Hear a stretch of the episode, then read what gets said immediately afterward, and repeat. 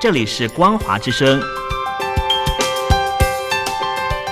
听众朋友，从现在开始，请您一起来关心最近发生的新闻事件。欢迎收听《光华随声听》。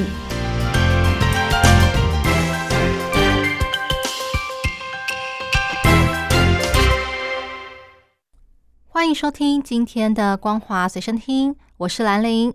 首先带您关心俄乌战争的最新消息。俄乌战争持续进行中，德国总统施坦迈尔已经抵达基辅，与乌克兰总统泽伦斯基会面。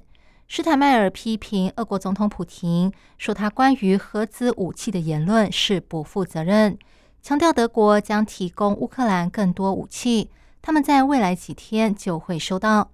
另外，他也承诺协助乌克兰修复他们被破坏的基础设施，像是电网、水管以及供暖系统等等，让乌克兰民众可以顺利度过寒冷的冬天。另外，美国两名官员也透露，政府考虑提供英式飞弹防空系统给乌克兰，用来抵抗俄罗斯的无人机和巡弋飞弹攻击。在俄国方面。普廷颁发了动员令之后，许多民众被征召入伍。由于他们来自不同的地区，文化与信仰不同，因此经常发生冲突。推特上最近流传一段影片，一名士兵因为不满同袍信仰伊斯兰教，就把对方暴打一顿。而在这个月十五号，俄罗斯的边境城市别尔哥罗德也发生了一起类似事件。两名塔吉克人因为不满指挥官侮辱伊斯兰教的真主阿拉，一怒之下持枪扫射军营，造成至少十一人死亡、十五人受伤。上个周末，中共二十大落幕，对于中共新一届的领导班底，各界的专家学者都有不同的解读与分析。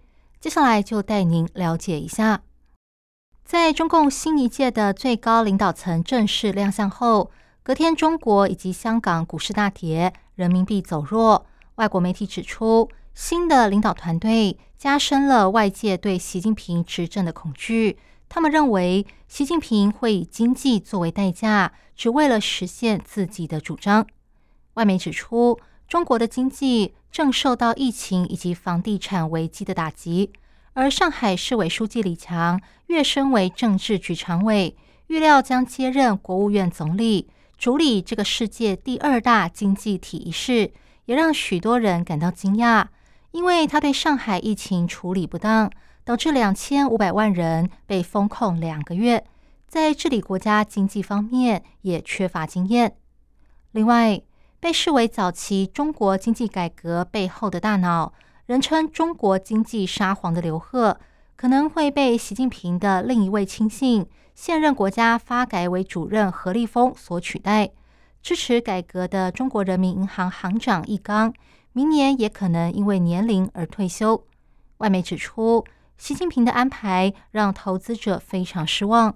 他们原本预估习近平会留下一些改革派的官员，一位中共的官员表示，改革派已经被彻底消灭，房地产业短期内不会回暖。疫情防控措施短期内也不会放松。除了投资人对习近平的新领导团队感到失望之外，外国媒体分析，这个新的领导团队预示了中国跟西方之间的互动模式将会改变。因为那些拥有政治地位以及专业技能，在国际间受到信赖的中国官员，像是中国经济沙皇刘鹤。致力改革的银行家和金融监督者郭树清，以及曾经受到美国培育的中国人民银行行长易纲，都没有跻身中共的领导层，取而代之的是忠于习近平的执政团队。这些人事转变，反映出习近平比起实用主义，更重视意识形态、国家安全以及他对党的控制。另外，习近平在二十大的报告中。删去了过去二十年来中共领导层很常说的一句话，也就是“中国正处于重要战略的机遇期”。华裔的美籍学者裴敏欣指出，这句话代表北京当局希望与世界各国，尤其是美国，保持平稳的关系，好专注于发展经济。现在删掉了这句话，意思是中国不怕与美国打冷战。另外，针对二十大后新的领导人事布局，外媒也发现了一些新的迹象。